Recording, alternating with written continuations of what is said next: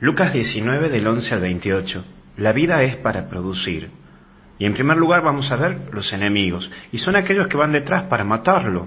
Es la situación de aquellos que van mirando tu vida para que te mandes una y marcar tu falta. Sí, como en el fútbol. En el acto sacar, levantar la bandera de que estás en posición adelantada.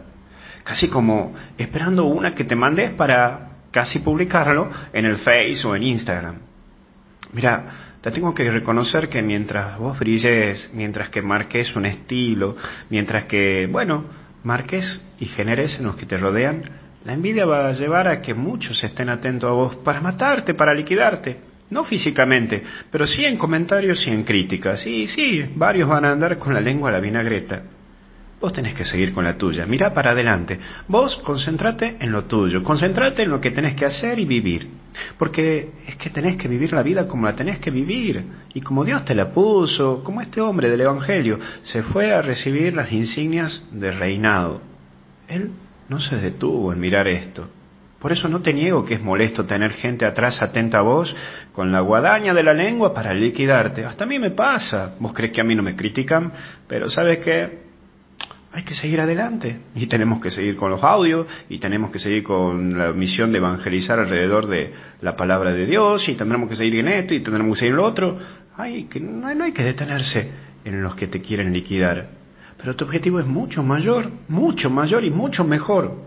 Los que te quieren liquidar tienen por objetivo vos, liquidarte, por supuesto. Y en cambio vos tenés un objetivo mayor, ser feliz, ser feliz. Ese es tu objetivo. Y por ahí tiene que apuntalar tu vida. Pero también están los talentos.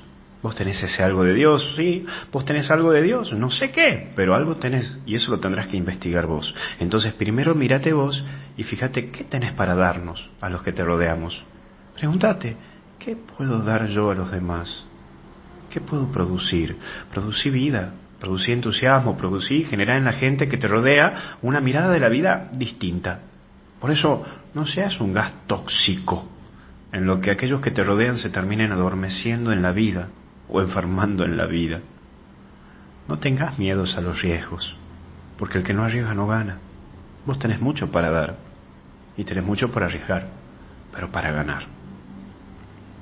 El único punto que puede complicarte esto es el miedo, porque el miedo paraliza, eso le pasa al último hombre del Evangelio. No dejes que el miedo te lleve a encerrarte y a no producir con el don que tenés.